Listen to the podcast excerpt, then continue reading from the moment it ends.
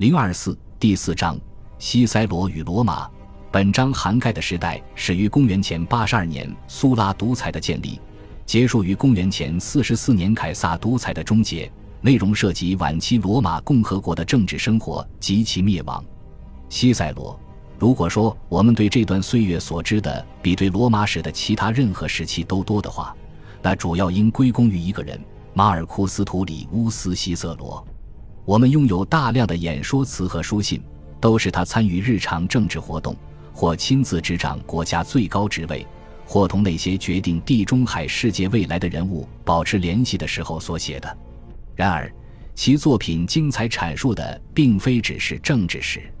当身处舞台中心之外时，西塞罗转向另一种更具思辨性的文学创作，创作出大量哲学、修辞学的理论著作。其中充满当事人的例证与看法，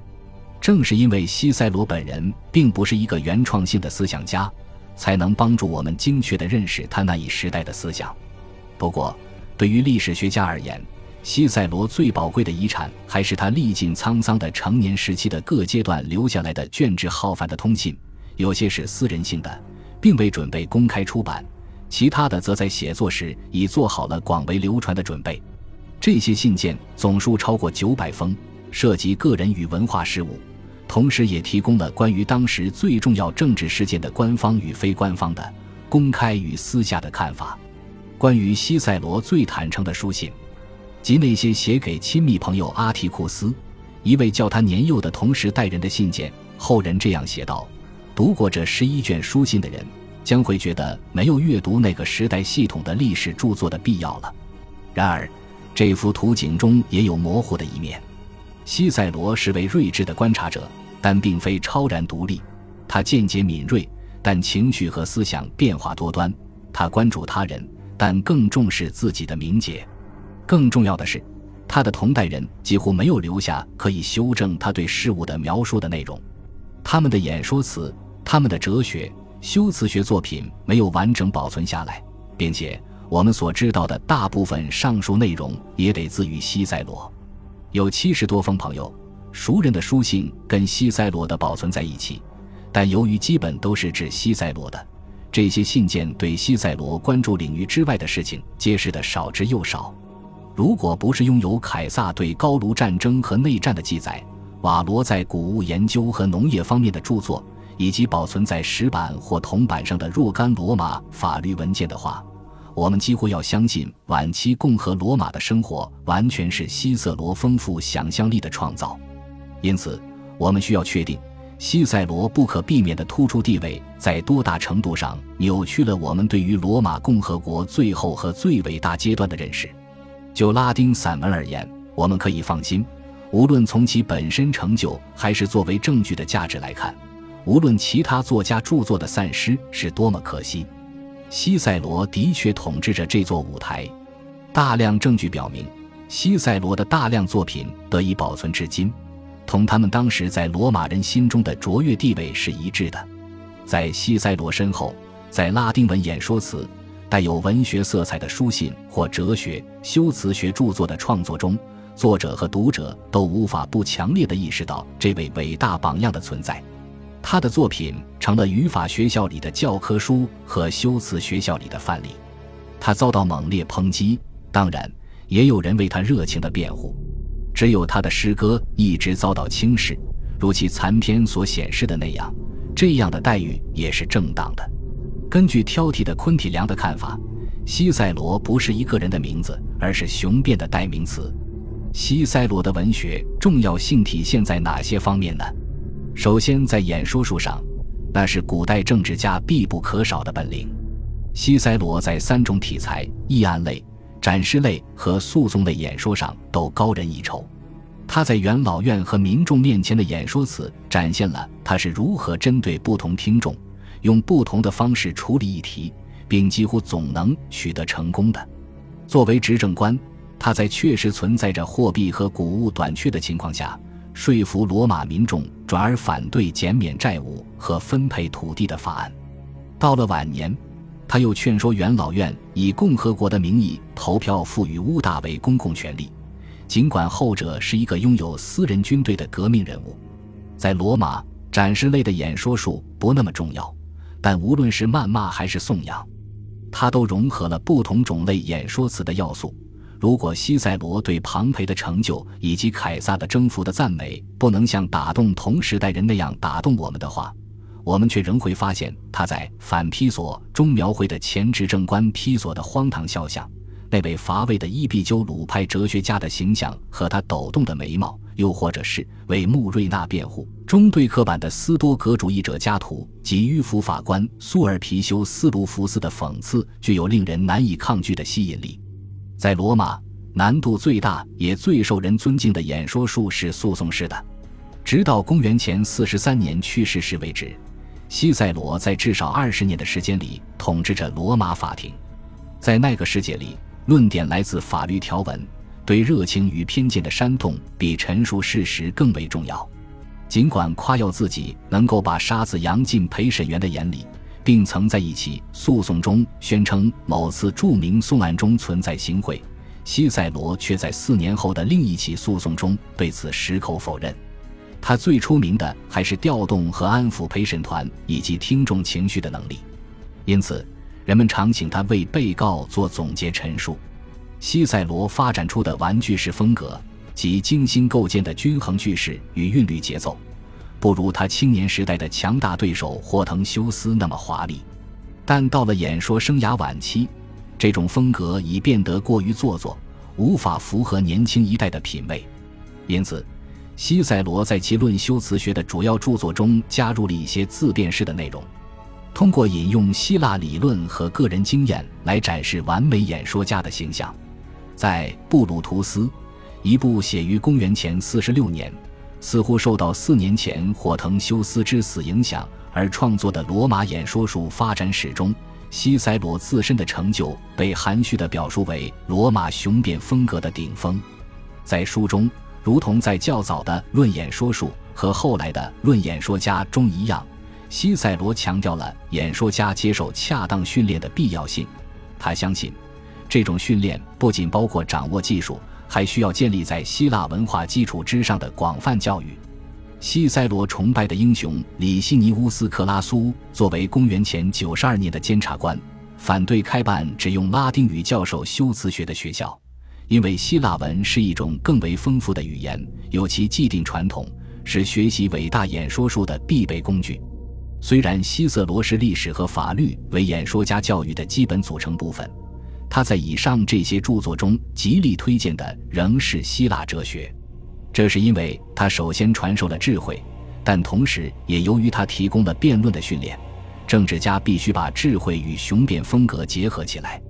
这些试图从哲学中获益的动机，可以帮助我们解释西塞罗在哲学流派方面做出的选择。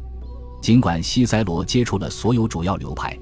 他还是将远离公共生活且对优美语言兴趣不大的伊壁鸠鲁学派留给了好友阿提库斯。在他孩提时代，一位名叫狄奥多图斯的斯多葛派哲学家住在他家里，并在那里终老。西塞罗曾向他学习了辩证法。他偏爱新学园派的教师们，这个派别代表了柏拉图学派历史上的一个怀疑主义阶段。他们认为确定的知识是无法得到的。但在思想上，可能性是指导实际生活的重要基础。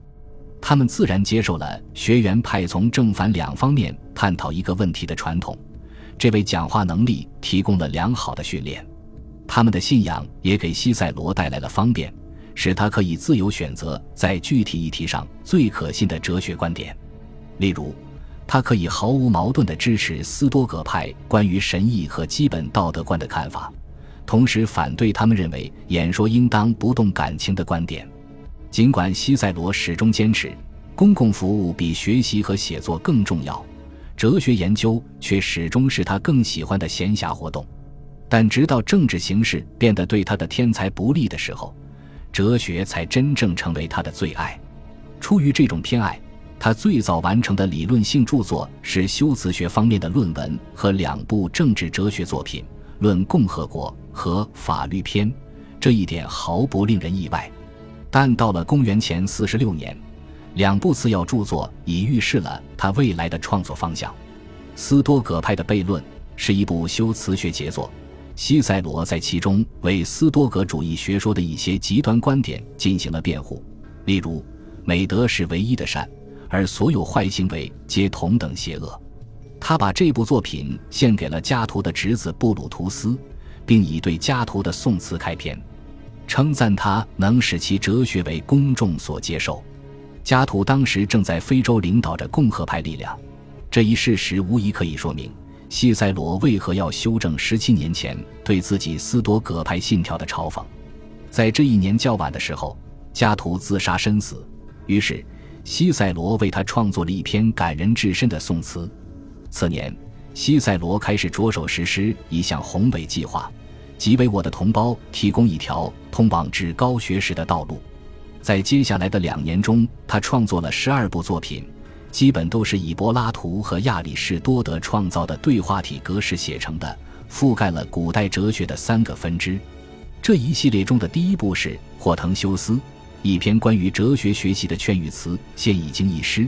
但其影响可以从奥古斯丁的话中看出来。主啊，这部书改变了我的性格，指引我向你祈祷。对于哲学中的逻辑学分支，他仅仅贡献了一部《学园派》。其中展示了新学园派的怀疑主义观点。至于另外两个分支，他首先学术性的展示了不同学派在最基本、普遍的哲学问题上的观点，接下来再更为具体、实际的问题上为他所钟爱的派别进行了辩护。因此，在自然哲学领域，即论神之本性之后，出现了论占卜和论命运；而在道德哲学领域，他在创作论善与恶的界限。之后又撰写了《图斯库鲁姆辩论集》和《论责任》，以此为斯多葛派对幸福和责任的观点进行辩护。但西塞罗的目的并非在于传播某一种哲学教义。事实上，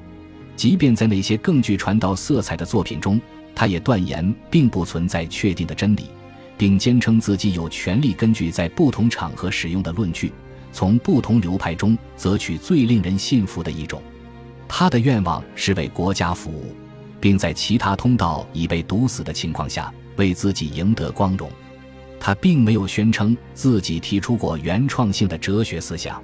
他要贡献的是自己用动人的拉丁文重新表述希腊哲学的能力，去为罗马创造一种堪与希腊匹敌的哲理文学，正如罗马演说术业已做到的那样。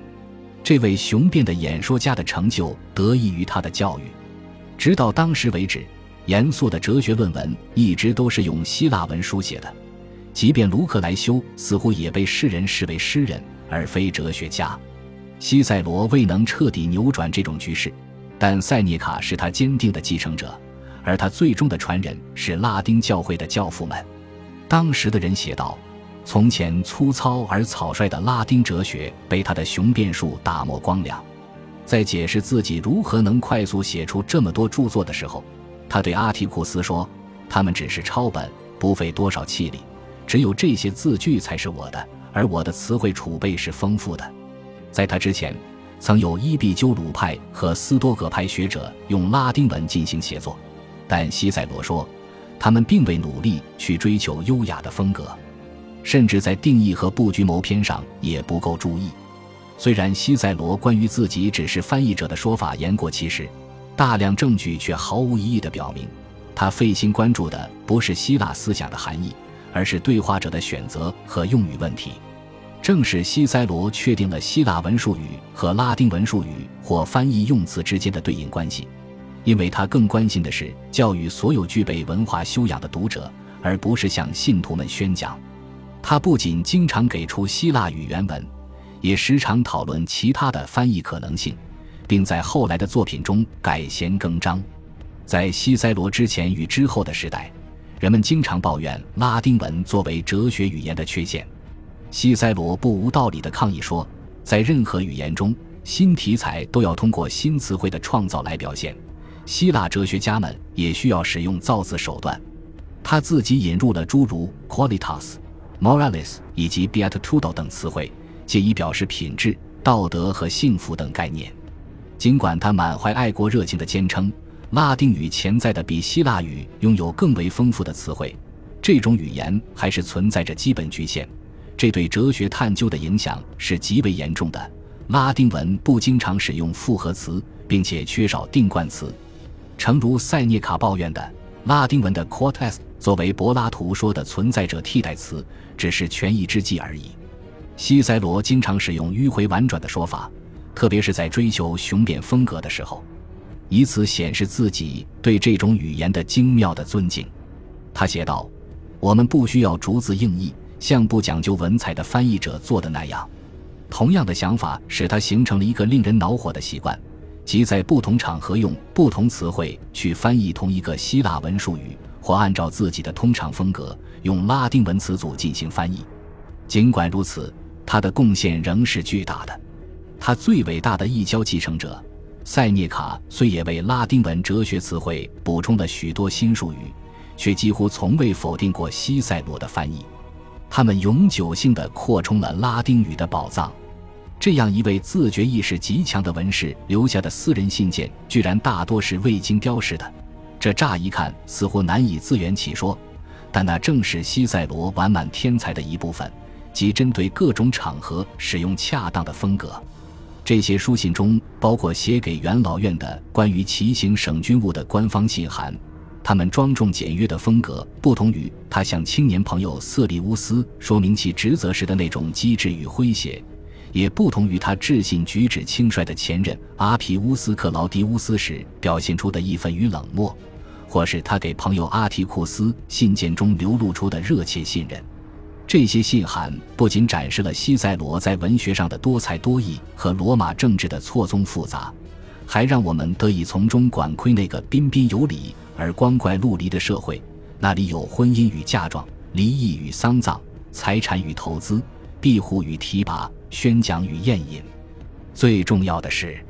他们为我们提供了一幅坦诚、亲切的个人生活图景。而此后，我们只有在马尔库斯·奥勒留和圣奥古斯丁那里，才能看到相似的场面。